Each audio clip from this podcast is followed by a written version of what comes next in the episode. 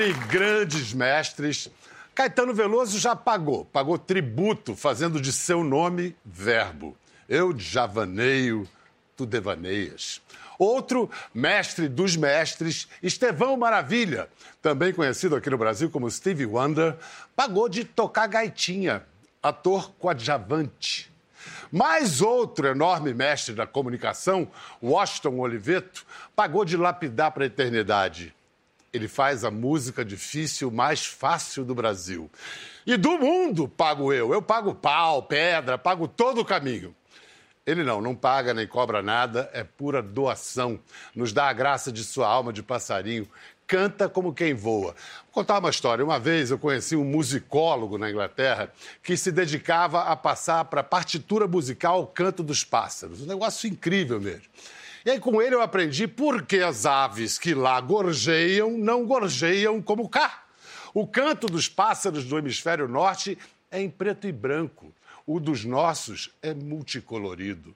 Eureka! Teria eu exclamado se fosse grego. Achei a explicação para ele e para seu canto, cheio de cores, cheiros, sabores, tudo misturado, porque você ouve e vê a cor, sente o gosto, fica banhado de perfume. E todo o querer passa a caber no coração, porque vem das mãos e da garganta dele, Javan. Vamos lá. Só aqui que o outono fica evidente no Brasil, né? Eu falei quando cheguei, esse é. cenário não seria possível sem o outono. É, exatamente. Porque as estações no Brasil passam assim, ninguém dá bola, que mudou de uma estação para outra. Aliás, eu achei lindo o cenário. Não, tá caprichado. Você merece isso e muito mais. Eu pedi a colaboração na pauta de hoje a um especialista em Djavan, o meu filho Telzinho, que ama o Djavan, dá, dá um aluguel a ele, manda músicas, e ele pacientemente escuta, fala e tal. E ele mandou umas perguntas. Uma era que eu me lembre se no seu processo de composição de harmonia você usa o conhecimento teórico ou o ouvido ou as duas coisas juntas? Eu uso as duas coisas juntas, mas, por exemplo, com harmonia especificamente, eu costumo criar a harmonia que a melodia necessita. E isso é, divorciado da letra ou a letra já está entrando ali? Não, a letra é, é, a última coisa. A letra é a última coisa? Porque, Pedro, eu, eu comecei. Eu fiz já de tudo que é jeito. Já fiz letra e música juntos, já fiz letra para depois musicar. Essa, essa maneira é a maneira mais rara. Fiz três, quatro músicas assim. E depois passei a fazer letra e música. Passei a fazer a, a música e depois a letra para eu ter duas viagens distintas, me divertir duas vezes e ter o domínio total de cada uma delas, né? Embora cedendo ali e acolá de cada lado. Tem momentos que eu cedo no lado musical em função da letra e vice-versa. Mas fazer a letra depois está ligado também ao processo da, da, gravação, por exemplo. Cronologicamente, a, música, a letra, a, a voz é a última coisa. Ah, sei. É. Né? Você grava primeiro a base, baixo, bateria, depois é, teclados, guitarras, o arranjo, tudo. A última coisa é a voz. E aí eu, eu sento para fazer a letra. Só aí? Só aí. E é legal porque aí eu tenho todo aquele universo de, de, de sugestões, de possibilidades para escrever. Né? É, e aí eu sento, es, sento, escrevo a letra e, e a voz.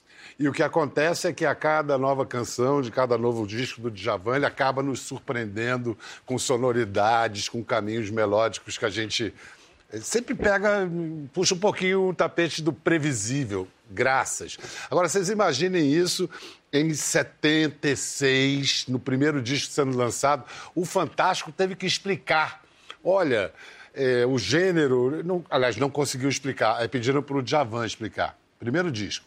Javan lança agora seu primeiro LP e não quer que suas músicas sejam rotuladas. A música que eu faço é totalmente brasileira, é a música que pinta na minha cuca. Também não classifico samba, o rock, nada disso. É uma música, pintou, a gente põe pra fora.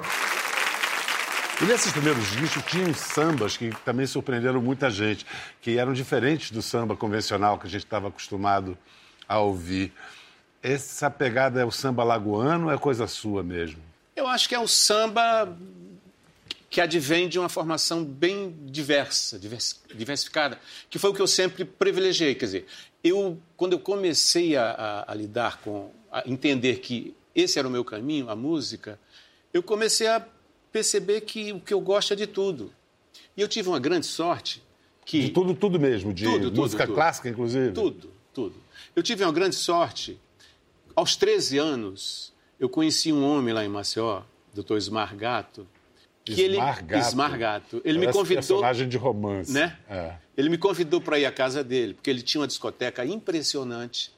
Ele adorava música e ele tinha um quadrifônico, sabe aqueles sons quadrifônicos de antigamente, lindo, um, salão só para isso e as paredes todas cobertas de disco. Ele tinha tudo que você possa imaginar. Ali eu ouvi música flamenca, música africana, o jazz, as grandes cantoras do, de jazz. Foi seu conservatório. Ali você... a- a- a- a música francesa, italiana, a música brasileira de todos os quadrantes, todas as regiões. O que, ele viu naquele menino? Ele viu, assim, ele viu alguma coisa. Pelo meu abismo com tudo aquilo, ele ficou encantado, ele adorou isso. E ele falou: Poxa, você pode vir aqui o dia que você quiser. Eu estava lá quase todo dia. Porque aprendi tudo ali, ouvi de tudo. 13 anos de idade, né? Não tem, não tem um negócio. É samba, mas não é só samba. Tem bossa nova, mas não é só bossa nova. Tem jazz, tem um. E essa coisa do samba, Biel, teve no início uma coisa muito, muito que me preocupou, porque o primeiro disco, A Voz do Violão, a música do Javan, foi produzido pelo Aloysio de Oliveira, que era um craque, né? Você, sabe, o grande Aloysio. E eu dei 60 músicas para ele escolher 12. Ele escolheu, dentre as 12, oito sambas. Eu fiquei horrorizado. Mas Peraí, porque- você- você- primeiro assim, você já tinha 60 músicas de, de sua própria lavra? Sim, sim. Tinha Com que 60. idade isso? 20... Isso, 20 e poucos, né? Quando eu fiz o primeiro disco. Aí eles- das 12, oito sambas. Oito saiu de gente, mas peraí, eu tenho uma música, eu tenho uma diversidade enorme. Ele escolheu oito sambas, eu fiquei um pouco doente com aquilo. Depois eu compreendi que o Aloísio percebeu a minha diversidade nos sambas. Não era Entendeu? bobo, era o cara, era craque. Ele né? viu, anteviu o lance, né? O Exatamente. craque antevê. Ele viu essa diversidade ali nos sambas, Isso já no Rio, né, claro? já no Rio. Pois é, vamos ver uma foto do Javan com a banda dele em Alagoas, antes de vir para o Rio. Como é que se chamava a banda? LSD. Mas o nome era esse porque você já tinha experimentado a, Não, substância? nunca experimentei nada disso. Ali foi porque era o nome que estava em voga no momento. Era, não, super sonoro. E a gente queria chamar a atenção. Chamou a atenção, inclusive, da polícia. em primeiro lugar. Aí quando você, você vem para o Rio com 21 anos, já pai de Flávia, Não, né? 23. 23. É. Flávia já pequenininha, mas vem. E aí quem sustentava a família, quem pagava as contas, não era o compositor, era o intérprete. Intérprete. Como é que era? Eu fui trabalhar. é, um, homem muito importante no meu início, muitíssimo, que eu não posso deixar de dizer, João Araújo. Pai de Cazuza. Pai de Cazuza, que foi presidente da, da Som Livre durante Isso. anos. E o João conseguiu alugar um apartamento para mim, no Catumbi, me lembro. E, e- e me arranjou, ligou para o Mauro, que era dono da boate Number One nessa época, e disse: Mauro, eu tenho um menino aqui de Alagoas que tem uma vozinha bacana e tal. Vê se absorve ele aí. O Mauro me contratou e eu fiquei. No, Kruner de boate. Kruner de boate. Trabalhando na banda do Osmar Milito. Uau! Se diz que o Brasil teve uma idade de ouro, o século XX inteiro ali, até que nós não temos mais a mesma Eu acho- excelência na música. Talvez seja preconceituoso, eu não sei. Eu acho que se nós não tivermos a excelência na música, não- eu acho que não temos em nada mais, porque o que acontece é que tudo mudou muito. A, a- a possibilidade de você cantar, gravar, atuar, fazer o que quiser hoje é muito maior. Você tem muito mais escola, você tem muito mais muito mais possibilidades de mostrar um trabalho. Eu não, acho, eu não acredito nisso. Eu acho que talento vai existir sempre. A gente continua tendo muito talento. O Brasil é um país muito rico, né? Cada região tem uma onda diferente e tudo. Agora, é óbvio que o, o número de coisas que não são tão boas também cresceu. É, Porque o número de coisas que existe, que existe hoje, assim, é- é- em todas as áreas da arte, é muito grande. Primeiro, falar que esse disco é uma beleza. Já é um dos grandes discos da carreira do Djavan, Vesúvio. O disco é lindo, não diria melancólico, mas tem zonas de sombra. Tem uma certa gravidade, assim. Você saberia explicar por quê? Eu acho que o trabalho que a gente faz, ele reflete o momento que a gente está vivendo, né? E você vê, esse é um disco que tem, que tem canções políticas, canções que falam de problemas sociais, canções que falam de relacionamento, de amor e tudo. É o que a gente está vivenciando. É impossível você viver num país como o Brasil, tão dinâmico, digamos assim, né? E não. Para usar não... um eufemismo, é, tão dinâmico, vamos dizer assim, tão trepidante. É, exatamente. E não se envolver com essas questões todas. Porque tua obra, você, Javan, representa uma coisa de suavidade, sutileza, delicadeza, nuances. Tudo que no Brasil parece que desapareceu e, e dá a sensação de que se perdeu para sempre. Nuances, delicadeza. Será que a gente perdeu isso para sempre? Olha, espero que não. Eu, tenho quase que certeza que isso é uma fase que vai passar, porque eu acho que o mundo está em transformação, não só o Brasil, né? As coisas estão se transformando.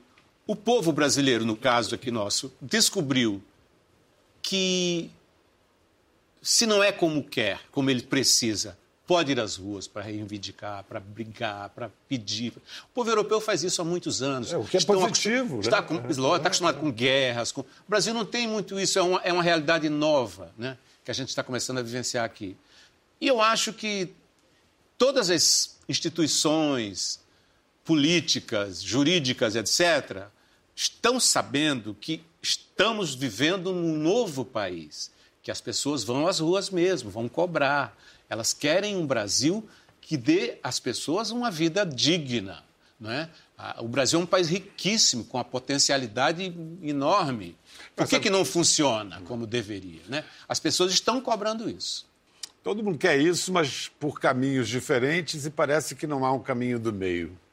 Mas isso é melhor do que o marasmo. Isso é ah. melhor, entendeu? Uhum. É claro, a gente, a gente sofreu muito com essa coisa na internet, essa polarização e tudo. Mas isso faz parte dos novos tempos. O, o povo agora tem uma tribuna livre, que é a internet. Todo mundo pode chegar ali e se manifestar. E é óbvio que você não vai esperar que a, toda manifestação seja, seja justa, seja equilibrada, equilibrada ponderada. ponderada é. não é? As pessoas querem se mostrar, as pessoas querem revelar os, seus, os seus sentimentos. Isso é melhor do que, do que o nada. Né? Vem cá, você, como eu, tem é, é, um filho pequeno para a sua idade. Eu sou pai-vô.